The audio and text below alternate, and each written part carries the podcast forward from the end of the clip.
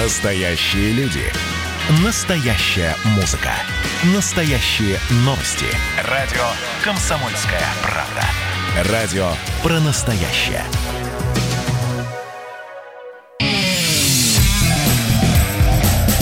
Отдельная тема. С Олегом Кашиным. Всем привет, я Олег Кашин, и, насколько я понимаю, все еще в Руанде Эдвард Чесноков, и сейчас мы снова говорим, как полагается, о том, что между Лондоном и Руандой о Белоруссии. Новости последнего часа освобождены российские журналисты Максим Солопов и Илья Питалев. Особенно Максим Солопов важно, поскольку двое суток от него не было вообще никаких вестей, никакой связи с ним не было, и уже многие между собой шептались, не убили ли его белорусские силовики. Вроде все нормально, слава богу, освободили, посол Павел Мезенцев об этом объявил. Неизвестно пока его состояние, но, в общем, выдыхаем, новости хорошие. Эдвард, здрасте еще раз. Как у вас дела? Здравствуйте, Олег Владимирович. Я вам приведу имена еще двух журналистов.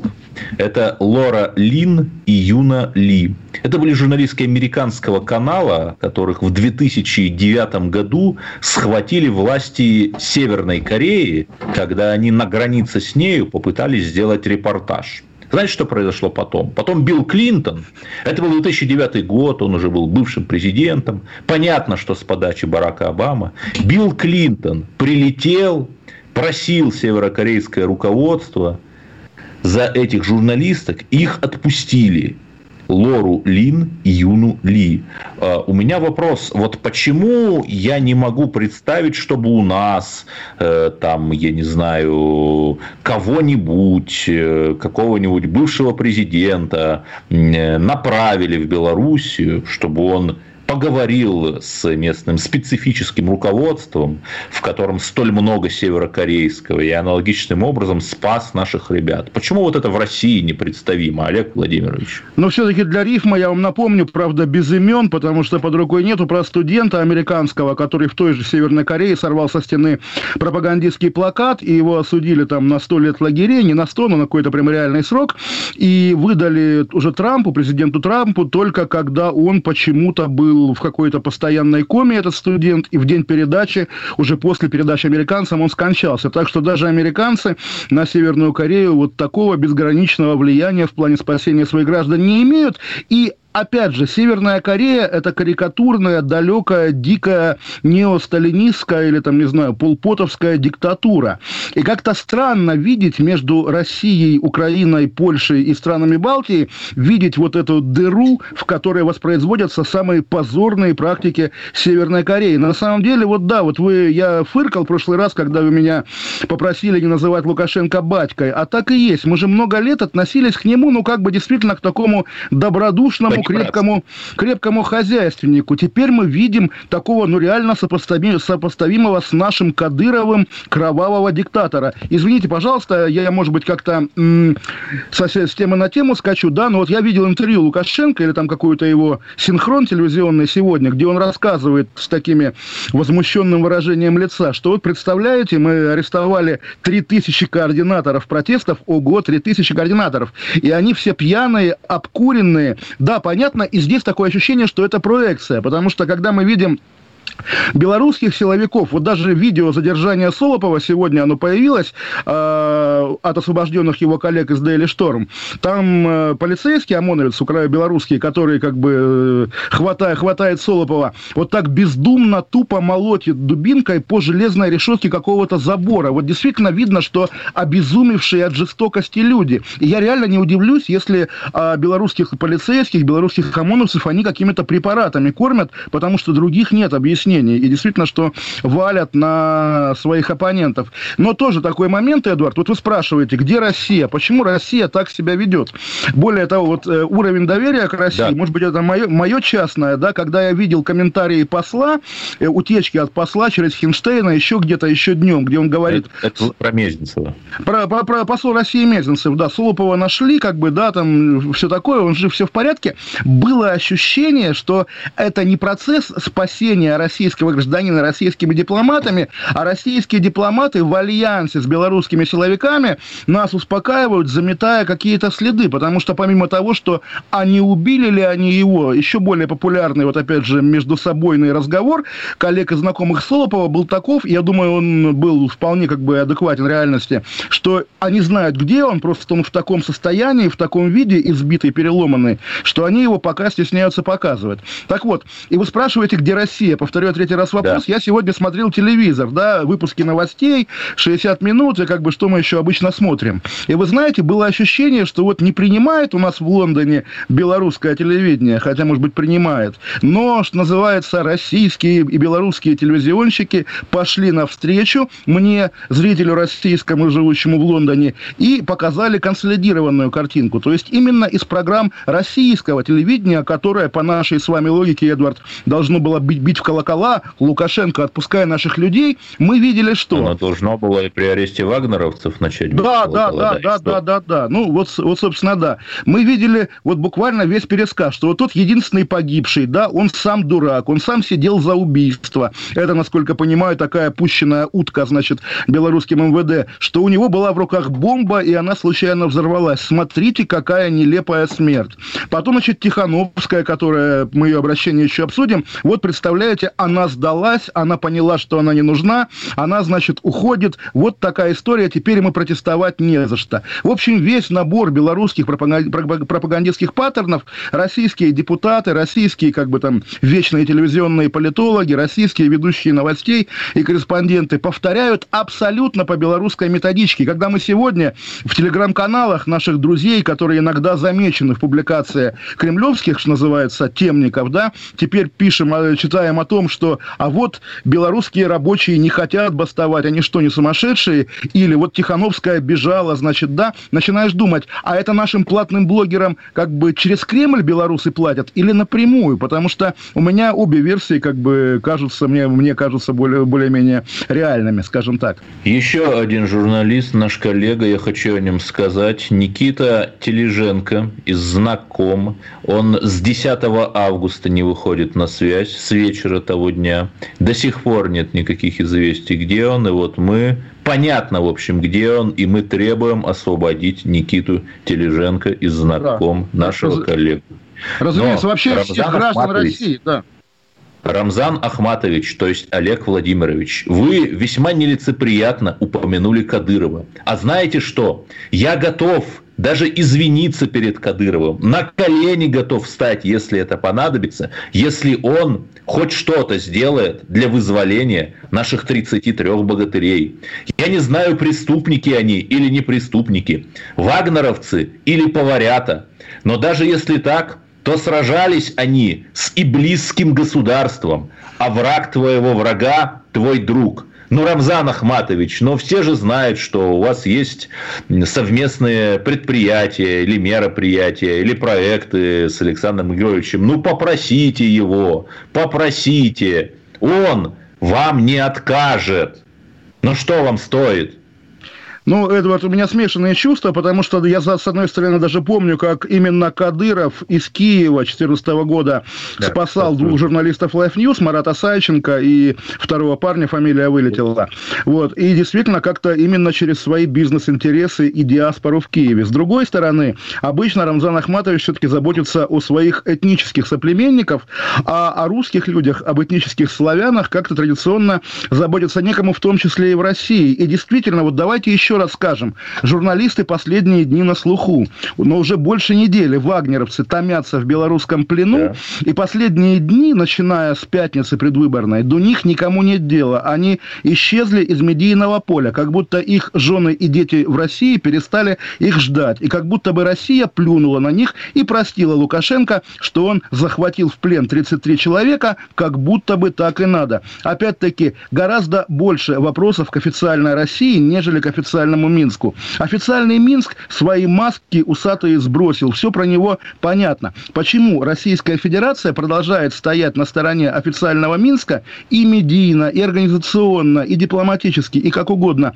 Это вопросы. Опять же, вот да, забавно, да, когда вот этот пресловутый телеграм-канал Нехта, который мы с вами обсуждали, да, его тоже российское телевидение постоянно разоблачает. Вот это какие-то непонятные поляки, агенты, пропаганда, все, но при этом вся картинка протестах идет из этой Нехты. Это тоже удивительно, как бы, что называется, и пользуемся, и мочим. К вопросу, опять же, о Нехте или о чем там есть, где корреспонденты федеральных каналов, которые с микрофоном в руках стоят на фоне пылающего Минска и говорят, вот что происходит. Нету подождите, их, потому что... Подождите, вы путаете гражданских журналистов, обычных людей, которые просто через Телеграм, админу Нехты скидывают видео. Да, разумеется, и разумеется. настоящих действующих журналистов, которых пакуют, потому что да, есть да, неофициальная да, да. Установка их арестовывать Паковать, максимально по статью, чтобы паковать, они, дай Боже, чего не сообщили плохого. Паковать российских именно журналистов, то есть установка на борьбу с российскими журналистами любыми, даже «Спутник», казенное наше информагентство, да, или а, что там у нас еще есть,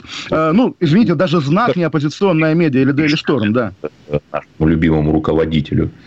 Ну, в общем, в общем, такая грустная на самом деле история. В очередной раз оказывается, да, что Российская Федерация, как говорил покойный Крылов, если будет там пять вариантов развития событий, одинаково приемлемых и неприемлемых для официальной Москвы, она выберет тот, который будет хуже всего для обычных русских людей. Так оно и есть, и это такое, конечно, Знаете, Олег вечное Ильич, проклятие. Я, сидя в Кигали, все-таки разгадал тайные планы Кремля. Понимаете, 50% я могу даже точную цифру сказать относительно импортного и экспортного баланса Белоруссии. Вот смотрите, экспорт товаров из Белоруссии на 2017 год в Россию 46,3%, импорт товаров в Россию 54,2%, то есть больше, чем все другие игроки вместе взятые. И мы будем возвращаться после да, перерыва после и продолжим эту беседу, да. С Олегом Кашином. Присоединяйтесь к нам в социальных сетях. Подпишитесь на наш канал на YouTube. Добавляйтесь в друзья ВКонтакте. Найдите нас в Инстаграм. Подписывайтесь, смотрите и слушайте. Радио «Комсомольская правда». Радио про настоящее.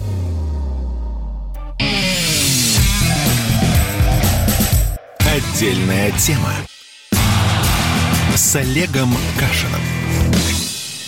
Олег Кашин, Эдвард Чесноков. Я перед рекламой перебил Эдварда про импортно-экспортный баланс Беларуси. Продолжите, Эдуард. Да, смотрите, кто бы там ни пришел и не остался у власти, Лукашенко ли, Тихо, Тихо, Тихановская, Маккейновская, Макей и так далее, и так далее, будет происходить ровно то же самое, что сейчас, только быстрее. Дерусификация, разрыв экономических связей с Россией и дрейф на Запад.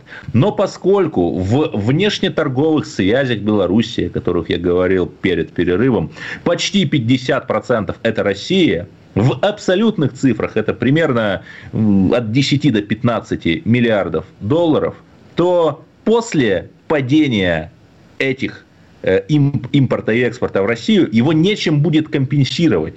Потому что катерпиллеры есть на Западе, а белазы им не нужны. Что произойдет после этого? После этого произойдет резкое падение уровня жизни населения, оно начнет ехать в другие страны на работу, в ЕС и в Россию. Собственно, сейчас на Украине по официальным данным там где-то 38-39, по неофициальным, по потреблению хлеба и электроэнергии 25 миллионов.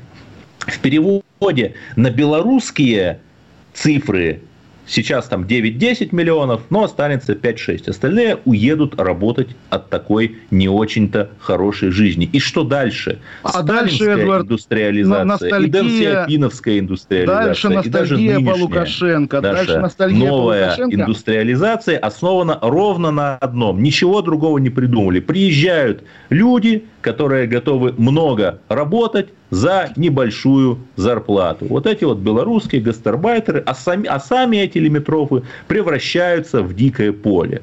То есть мы просто используем их для того, чтобы пылесосить их человеческие ресурсы. Это, на мой взгляд, и есть та методология Кремля. Другое дело, что когда у тебя под западным балконом производит, происходит резкая дерусификация, когда, по сути, создает новый этнос, основная идея которого – ненависть к москалям, то я вот не знаю, хорошая ли это тактика. Ну, на каком-то коротком промежутке она, возможно, будет выигрышна. Да, наша экономика получит вот... миллионы новых рабочих рук. Эдвард, вчера вы говорили, что верите все-таки, пытаетесь верить в хитрый план Кремля. Сегодня вы его уже доформулировали, но выглядит да. он очень печально. То есть, действительно, люди Кремлю нужны только с точки зрения работы на великих стройках инфраструктурных проектов и не более того. А культура, родина, наследие... года назад, да, простите, что вас перебил, если бы ровно 6 лет назад мы знали бы с вами, чем закончится русская весна, то, наверное, мы бы сказали там Бородаю, Стрелкову и другим замечательным людям, не надо, не арендовывайте эти два белых фургона, на которых вы приехали в Славянск, останьтесь дома – ну, в общем, да, так бы они вас и послушали. Давайте к Тихановской перейдем. Сегодня утром было да. два ролика ее, собственно, Тихановская, победивший, судя по всему, в реальности оппозиционный кандидат в президенты Белоруссии, который насчитали около 10%. И, в общем, люди, которые выходят на площади, формально ее сторонники. Только формально, но я думаю, для власти она действительно настоящий их лидер. И вот если сломаешь лидера, то протесты затихнут. Они ее она как... сейчас более легитимна, чем Лукашенко, безусловно. В общем, да, да, да. Они ее как бы сломали а именно вышла, причем, насколько понимаю, очередность должна была быть другая, вышло два видео с ее участием. Первое видео она опубликовала сама, уже уехав в Литву, вернее, будучи выгнанной в Литву, вывезенная в Литву силами белорусских властей. У нее испуганное такое заявление, что, поймите, друзья, главное дети в жизни, все такое, читается однозначно, да, естественно, когда у тебя дети и, ладно, дети, муж в белорусской тюрьме, ты немножко скован в своих действиях. Второе видео, снятое, как тоже уже быстро выяснили в кабинете главы Центра сберкома Белоруссии на том да, же знаменитом зеленом диване. совковых диванах с чудовищным да, евроремонтом да, в стиле да, буржуев да. образца 90-х. В общем, да, где она говорит по бумажке монотонно, что там, друзья, прекратите протесты. Да, что я оказалась слабой женщиной. Понятно, что это дословное цитирование Александра Нет, ну, Григорьевича. Понятно же, товарищ майор писал. Так это нам с вами понятно. Сегодня, опять же, мы видим какие-то дискуссии. Вот какая она жалкая, понимала ли она, куда она лезет. Господи, боже боже ты мой, действительно человека, ну, очевидно, угрозами или чем, потому что муж в заложниках, это уже чистое, как вы вчера говорили, правильно, Эдвард, исламское государство Ирака и Леванта между Россией, Россией и Польшей. Почему власти Белоруссии переходят к откровенному терроризму, и почему действительно это в порядке вещей, почему российские сенаторы, которые приезжали наблюдать, да, говорят то же самое, что говорит лукашенковская пропаганда. Почему? Неужели в России такая огромная лукашенковская лукашенковская пятая колонна, в том числе с какими-то выходами на самый верх. Я не понимаю, опять же, традиционно, глупость или измена, да. 15 миллиардов товарооборота. Представьте себе, что хотя бы 1% от 1% этой суммы используется для того, чтобы смазывать шестеренки государственного аппарата. Остаются ли у вас вопросы в этой связи? Думаю, нет. Тоже вчера мы с вами говорили, да, а не спонсирует ли Лукашенко заодно и КПРФ. И тогда сегодня даже вот такие, условно говоря, приличные КПРФовские депутаты, типа Шуваловой, ну как приличные, популярные среди э, российской протестной интеллигенции, когда они да, поздравляют умное Лукаш... голосование Навального. Да, да, да, умное голосование, да, когда они поздравляют Лукашенко с тем, что он дословно сломал хребет либеральным ценностям. Это вообще что такое? Вот опять же, мы говорим о государственной измене, это она и есть есть. При этом, да, вот эти герои умного голосования солидарны с российскими сенаторами, которые тоже идут под лукашенковскую дуду. В общем, действительно кошмар. И вот вопрос... Я да, просто про... процитирую Елену Шувалову, депутата Московской городской думы. В начале 90-х в России слишком многие поддались лицемерным штампам о якобы правах человека. Человек прямым текстом говорит, что права человека не нужны. Там следующий шаг, наверное, давайте тройки введем, как в 37-м. Такие такие, как сейчас некоторые в Белоруссии, подаются на вбиваемые штампы об абстрактной сменяемости власти. Понимаете? То есть человек прямо говорит, я против сменяемости власти. Правда, непонятно, э, она же сменила кого-то в Мосгордуме. Ну, в ее, в ее партии лидер не меняется даже не 26, как Лукашенко, года. с 93 -го года. Слушайте, еще же фигура, да, герой дня Макс Корж. Удивительное дело, Россия, О. ну, да, белорусский Мы, певец. Мы, кстати, наконец... все узнали, что он белорус, оказывается. Да, да, не, ну, как бы окей, он белорус, как бы было на слуху, что он белорус, и он действительно популярен, да, и в принципе тоже вот, когда такого рода новые молодежные герои, не старые там замшелые совковые народные артисты республики, а вот всякая новая молодежь, ей скажешь там, не знаю, прокомментируй политзаключенных, да, он говорит... Смотрите, нет, а я, богатырями я... оказались не они, вот как раз замшелые люди, о которых мы говорили, там все эти артисты, вот этот коллективный Агутин, они как раз отказались. Но у них остались там какие-то пионерские галстуки, наверное, у глубоко запрятанные и память по крайней, клятве. По крайней мере, по крайней мере, они граждане Российской Федерации, я надеюсь. А, а, а Корж, да, Корж, Корж, он, соответственно, белорус, и он интересное заявление сделал, причем нельзя сказать, что оно как бы поддерживает Лукашенко. Он открытым текстом передает угрозу, что вот, друзья, пожалуйста, не ходите митинговать, а то дальше начнется уже кровь, да, начнутся жертвы. Удивительное дело, действительно, даже террорист запугивает с помощью Макса Коржа публику. Что это такое, господи боже И мой. сейчас мы вынуждены выбирать между усатой жабой и ужом с татуировкой в виде свастики, которые схватились друг с другом где-то под стенами Брестской крепости. И вот ей-богу, вы говорите, Крылова цитируете, что пять вариантов выберут худший. А кого выбирать?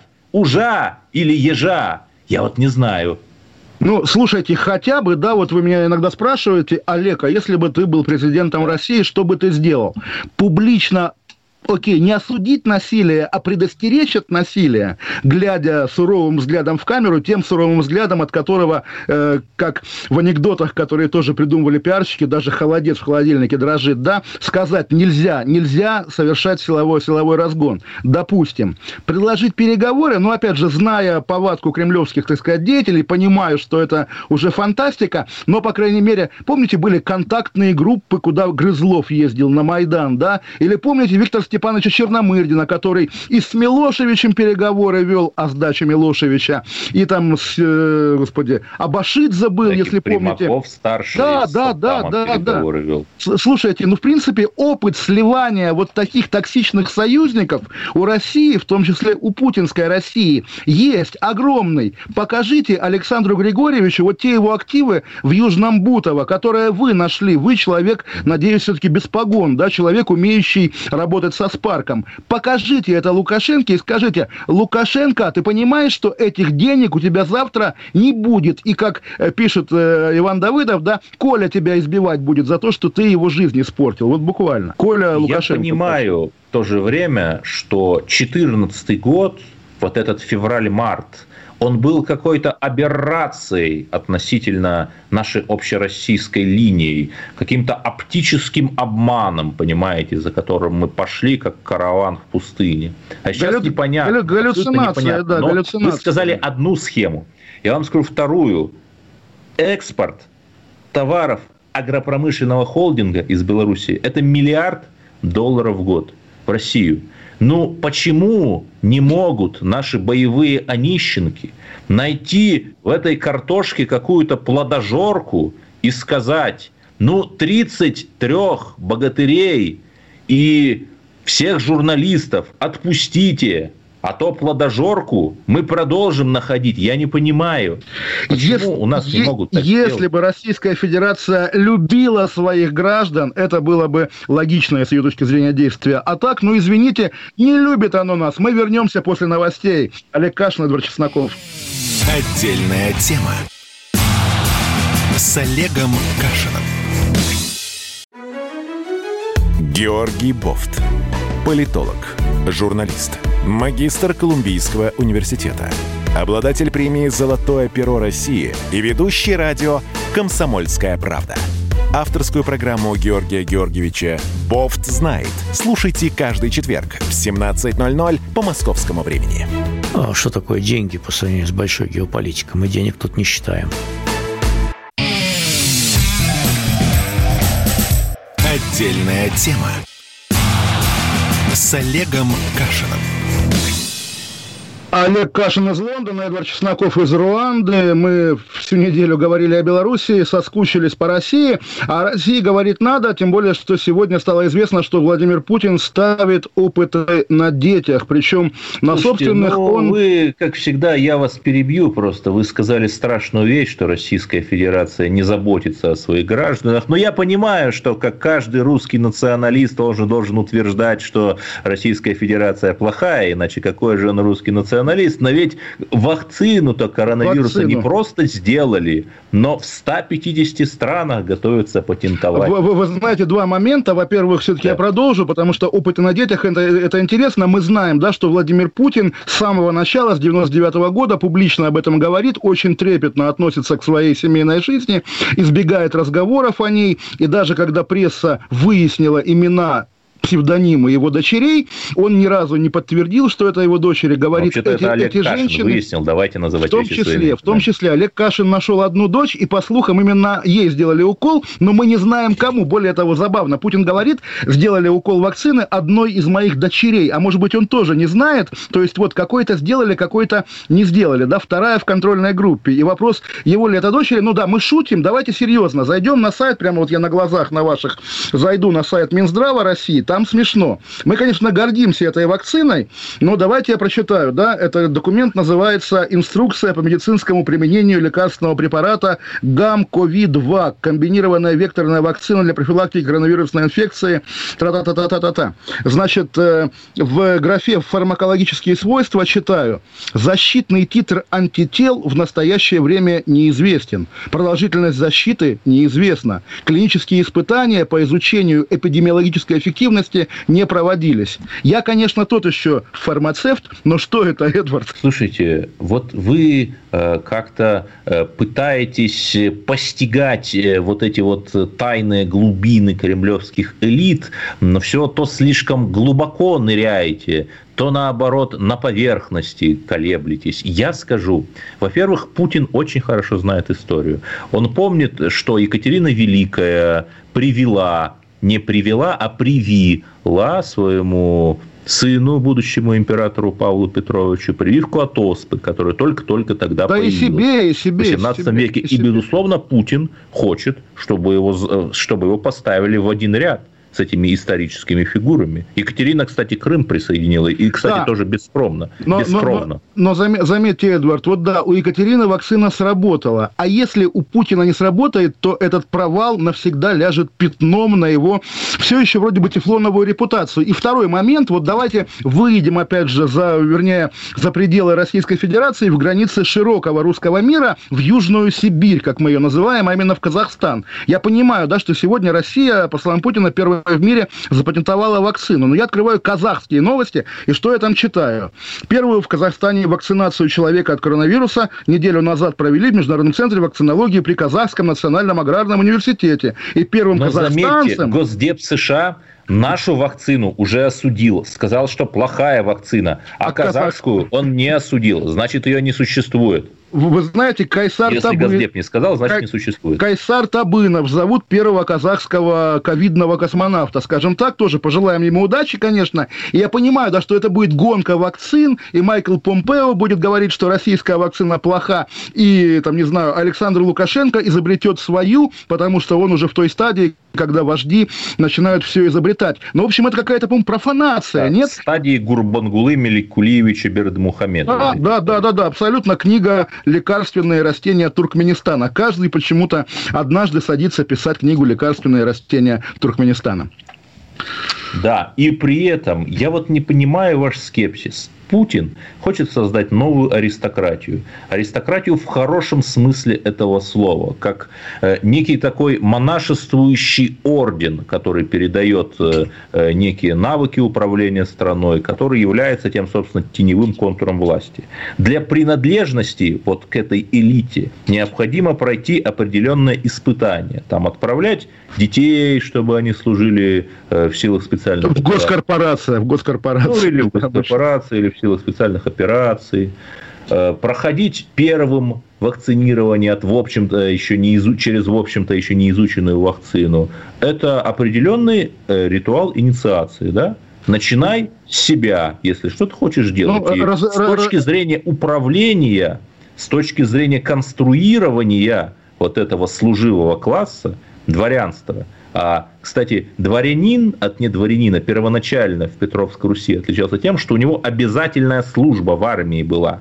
Понимаете? Ну, э, Эдвард, понимаете, Петр вот тоже, тоже такое выражение, системный дизайн, ваше любимое, да? да? С точки зрения системного дизайна, Путин пытается, конечно, воссоздавать Российскую империю, да. но получается, в общем, какой-то плюс-минус сталинизм. И у меня первая ассоциация про укол дочки, да, была, конечно, с пленом э, Якова Джугашвили, да, поскольку, ну, у нас и такая, такие истории про детей есть. И тоже, окей, мы видели, как Сталин отдал в плен своего сына и не стал менять на фельдмаршала, потому что солдат на фельдмаршалов не меняет. мем да. из кинокартины. Да,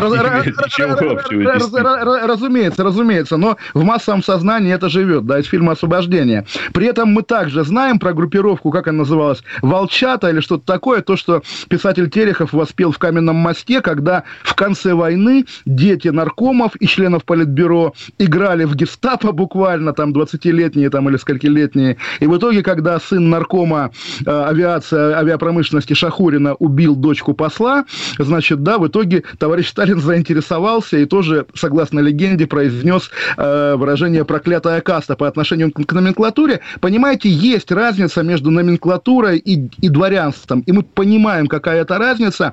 Она буквально такова, что вот дети номенклатуры и внуки номенклатуры почему-то в конечном итоге оседают где-то за пределами Российской Федерации или Советского Союза. Ну, а дворянство – это дворянство, которое готово умереть за родину, а кто у нас в элитах готов умереть за родину. Я не знаю таких людей, даже если допустить, что они вкалывают себе Нет, этот подождите, но Рамзан Кадыров постоянно говорит, что он пехотинец Путина, и, в общем-то, понятно, что э, он не тот человек, чтобы именно в этом аспекте прилыгать.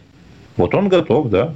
Ну, готов, но он как-то что-то не умер до сих пор. Более того, мы не видели его даже в Сирии, где его братья действительно служат, воюют плечо к плечо с Вагнерами, да? Ну, по крайней мере, Рамзан Ахматович пока не умер, хотя, ну, Нет, тоже... но, по крайней мере, он декларирует такую готовность. И ну, э, это, вот... вот это те элиты, которые хотя бы пытаются формулировать некие смыслы Тогда, Эдвард, продолжим вашу мысль. Давайте да. окончательно чеченизируем Россию, чтобы новым дворянством стали вот эти бородатые мужчины. А плохих дворян, да, плохую номенклатуру мы куда-нибудь денем на перевоспитание. В Это империи там примерно так и было. Там был целый служилый класс черкесов, которые... Хотим ли мы, хотим ли мы жить в Османской империи? Я бы хотел жить в Российской империи, над которой не заходит солнце. А почему-то вот уже как-то имперский поезд ушел куда-то по направлению к станции Минск сортировочный. А я вот не знаю, может быть, все-таки есть этот хитрый план, потому что э, я вот смотрю, и понятно же, что ничего по большому счету не поменяется. Но и Белоруссию, мы уж все на нее сбиваемся, будут постепенно снимать с дотаций. Это очевидно. Не потому, что мы вдруг вспомнили о каких-то патриотических ценностях, а потому, что в том числе из-за коронакризиса экономика сокращается, цены на нефть непонятно себя ведут. И мы, наше государство себя еще никогда не обижало. И вот это внушает мне надежду, что в этом разумном, благодетельном эгоизме нашего государства мы и белорусский кейс тоже закроем во всех смыслах закроем. Ну да, лет еще 26, наверное, и к 49 году правления Александра Лукашенко, наверное, Россия сможет слезть с картофельной иглы или какая то игла на самом деле. Ну, то есть понятно, что остается только натужно шутить по поводу происходящего, потому что мы видим, мы видим, и даже, слушайте, даже сами ведь белорусы, когда появился этот фейковый, ошибочный или сознательно фейковый ролик про российский спецназ где-то в Беларуси, не знаю, в Минске или нет, в итоге даже белорусы не поверили, потому что, ну, понимают, да, все понимают, что Россия никуда вот так вот лезть не будет, не такова Его, она. Этот да. ролик запостил всеми любимый канал Нехта. Разу, разумеется, более того, вот ошибка это или не ошибка, когда люди за кадром так обстоятельно говорят, смотри, смотри, у них российские опознавательные знаки. Да, точно, как будто бы два актера, как бы наложив э, вид на свой звук, да, на видео с э, белорусским спецназом КГБ, вот пытаются разыграть эту карту. Понятно, да, естественно, что в такого рода мутной воде всегда будут желающие половить какую-нибудь незаконную рыбу. Да, но, но смотрите, канал Неста, благодаря Лукашенко, да. да набрал миллион уже подписчиков. Было там 1300 пару недель назад. Миллион сегодня миллион, да, сегодня да, миллион. По сути, это главный инструмент координации протеста. И у меня возникает вопрос, а где наши каналы? Где какие-то наши каналы, которые бы кого-то координировали? Где Низыгорь? Где, где Низыгорь? Наш, Молчание да. Низыгоря ужасно. Где наш... Нет, ну Низыгорь хотя бы пытается, но где вот э, наш э, товарищ майор, который бы там собрал каких-нибудь активистов, сказал им так, делаем канал, Э, но э, я вот не понимаю, где те э, ребята с Селигера, которые производили патриотический вот, медиаконтент вот, вот, вот, и героически вот сражались с оранжевой революцией. Вот же да. они, Эдвард, вы же ребята с Селигера. Ну, я, я, я не триедин в лицах, понимаете? Ну, слушайте, я вот крайней, здесь мере, с вами произвожу контент а нужно еще.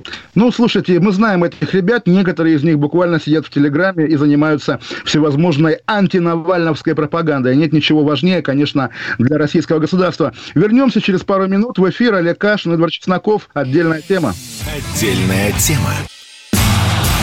С Олегом Кашиным. Как бы тебе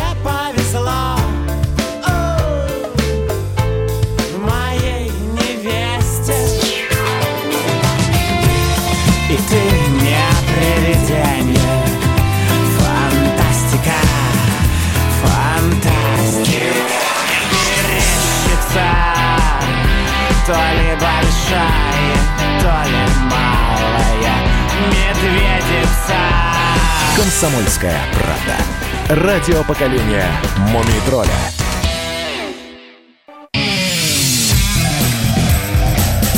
Отдельная тема. С Олегом Кашиным. Олег Кашин, Эдвард Чесноков. И в начале нашей программы Эдвард призывал белорусские власти освободить из своих кровавых лап корреспондента российского издания издания «Знаком» Никиту Тележенко. И в концу передачи Никиту Тележенко освободили из Минского СИЗО. И он вместе с Ильей Петалевым, моим старым товарищем еще по коммерсанту, фотографом, которого тоже отпустили, едет в Россию. В общем, дай бог, чтобы все вернулись, дай бог, чтобы больше русские не оказывались в белорусском плену, и чтобы 33 вагнеровца также оказались на свободе. Эдвард, давайте про Ефремова поговорим, потому да. что понятно, что такая тема уже сверх меры токсичная, причем, я думаю, нарочно ее сделали, но сегодня его увезли на скорой из суда в реанимацию, и было подозрение на инсульт, инсульта вроде бы нет, но как-то что-то у него со здоровьем стало. Верим или уже за этим следить неприлично, неинтересно? Как считаете? У меня уже смешанные чувства очень. Я видел один спектакль Ефремова. Это был спектакль в Ленкоме. Борис Годунов в постановке мужа Ксении Собчак. И там был совершенно интереснейший такой момент, когда э, Ефремов повторял одну и ту же фразу многократно, и в зале встал, он с матом это говорил, и в зале встал какой-то человек, сказал, вы народный артист, там, как там не стыдно вам материться, Тогда Ефремов вынул пистолет, выстрелил в этого человека, человек упал на стул, и его унесли. Это был 15 год. Понятно, что все это была постановка, но я уже потерял вот во всей этой истории грань между театральщиной и реальностью. И я уже не знаю, настоящий актер, он может сделать так, что его сердце перестанет биться – если это настоящий актер. И можно как угодно относиться к антинациональным взглядам Ефремова, но актер он все-таки талантливый, хоть и склонный к порокам. И я вполне допускаю, что он мог на одной силой вот этого Сыграть в дарования да, довести себя до такого состояния, что действительно у него это произошло. Ну, вот я что-то такое имел в виду, говоря о сверхтоксичной да. теме, когда мы уже всерьез начинаем обсуждать, а реально ли у него был инсульт. Сегодня я смотрел видео от здания суда, где, естественно, там и пресса, и Джигурда уже появился, и понятно, что это такое неловкое и стыдное зрелище, но когда Джигурда кричит своим фирменным голосом адвокату Добровинскому «Паниковский, верни гуся», тут уж я, советский человек, который реагирует на эти цитаты, почему-то искренне расхохотался. На самом деле, вот интересная история про пистолет и вообще подход к жизни. Я до сих пор мне не дает покоя, причем, наверное, я как-то даже вхожу в паранойю в этом контексте, да. В первый день после ДТП с Ефремовым его жена дала интервью, и потом в газете МК, и потом интервью она не давала, видимо, проболталась, потому что она главное, что сказала, да, что вокруг Миши последнее время были вот какие-то неприятные собутыльники, не те, которых мы знаем, и я их да, боюсь, темные говорит силы жена. сгрудились у трона. Тем, темные силы, с которыми он, внимание, ездил на Афон. Ну, такие старые КГБшники, представляете? То есть вот я всерьез думаю, что Миша, Михаил Ефремов, Михаил Олегович находятся под колпаком у этих людей, и они диктуют ему его вот это безобразное поведение. Оно не есть э, продукт его свободного выбора, его осознанных а, решений. Говорят, КГБшники, вы намекаете, что Лукашенко и до Ефремова дотянулся? КГБ Беларуси, да, нет-нет, действующие чекисты, но что такое Афон, Эдвард? Это уже а даже... зачем? Ну, простите, давно... ну, ну, ну, кому интересен Ефремов? Его проект «Гражданин-поэт», совместный проект, уже э, давно не собирает миллионную аудиторию. Эдвард... Кому он вообще нужен, чтобы его провоцировать? Понимаете, за... если допустить, что это провокация, за нее даже орден с секретным приказом не дадут. Эдвард, это мы с вами, мо... мы с вами модная молодежь, которая понимает, что Ефремов уже позавчерашний день. Для российской власти, для Кремля, для его политтехнологов Ефремов действительно есть лицо либеральной общественности. Власть, на самом деле, в этом смысле, она не, не, не, не, не играет, не изображает такое неведение. Она реально считает оппозицией в широком смысле подряд, да, и Навального, и Собчак, и Гудкова, и Каца, и Кашина, и Яшина, и Ефремова, естественно, и Быкова, и всех этих людей. Поэтому, да, моча Ефремова, уничтожая Ефремова, моча в смысле это деепричастия, уничтожая Ефремова, они, конечно, уничтожают, как им кажется, либеральную общественность. В этом я уверен, ну, хотя, не понятно, знаю, не знаю, звучит это параноидально. Да. уничтожают. Вот когда у Дмитрия Быкова, кое вы давеча помянули, вдруг что-то там приключилось со здоровьем, по-моему, он в Перми выступал или в ну, где-то на, да, ним далеко, прислали да. самолет, понимаете? И, правиль, вот... и правильно, и правильно сделали, сделали все-таки. Но так Прав, логика ваша, сделали, получается, да. не работает.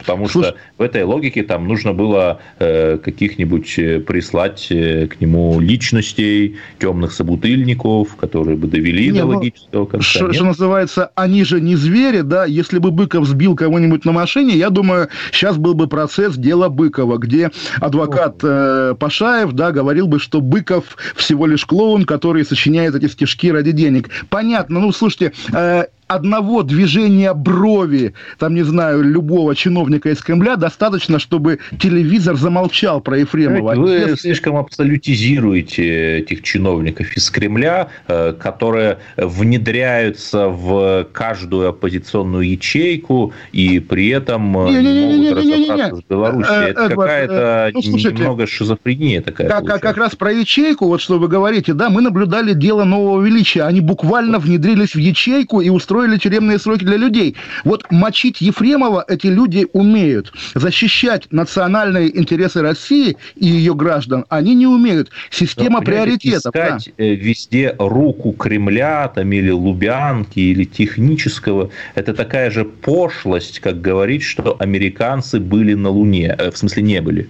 Были, были. Так вот, Эдвард, нет, еще раз, мы не ищем руку в ДТП. Никто не говорит, кроме пресловутого Джигурды, да, что э, Ефремов там не сидел за рулем или ДТП было подстроено его врагами. Нет, Ефремов совершил преступление. Ефремов подставился. И тем, что он подставился, конечно, пропаганда пользуется на полную катушку. Это объективный факт, безусловно. Вот слушайте, только что сегодняшняя новость. Валентина Легкоступова, да, в коме с черепно-мозговыми травмами. Вы даже вряд ли помните, кто это. В моем детстве ее песня «Ягода малина» звучала из каждого утюга. Ну, звезда советской эстрады. Ее муж допрашивается как подозреваемый в том, что он ей голову проломил. Нет, и, и мне нет же даже такого... страшно подумать, что все же это появится во всех этих тайнозвездных программах на первом, э, Одно канале. дело тайнозвездные программы, а другое дело нет, программа «Время». Одно дело... Нет, конечно, конечно, Валентину Легкоступову помнят, да, Валентину Легкоступову я сам помню, искупая мужская слюна, у меня, так и сказать... это будут смотреть э, да. вместо врачей, которые изобрели вакцину от коронавируса. Вот это Нет, печально. Показали бы нам преслов... пресловутую дочку, которая себе все это дело вколола, наверное, это тоже собрало бы рейтинги. Но, оказывается, есть вещи, над которыми рейтинги не властны. Но, как бы, что называется, не все темы да, к, к, к этим запретным вещам в России относятся. Так Поэтому ну, дело чего такое... показывать, да. наоборот, когда говоришь, как-то картинка возникает. А так здравствуйте, здравствуйте, меня зовут Катя, я дочка Владимира Путина, я себе чем смотреть кино по ней, потому что ты сам фантазируешь, и у тебя в голове все возникает. Ну, слушайте, Но, Эдвард, понимаете, надо работать есть творчески. Писатель, есть шире. писатель, там, я не знаю, какой, Акунин, да, а есть режиссер Филини. Кого интереснее, кого приятнее, кого важнее для духовного развития смотреть? Это что же такая философская история? Просто книга и просто кино нет таких вещей. Есть хорошая книга, есть плохая книга, есть плохое кино. А вот Ладно, есть хорошее верю, радио все-таки, да, есть будет у нас радио. счастье, и мы спасем весь мир от зловредной короны. И мы не только русские. от нее, не только от нее. До завтра, до завтра, друзья. С Олегом Кашином.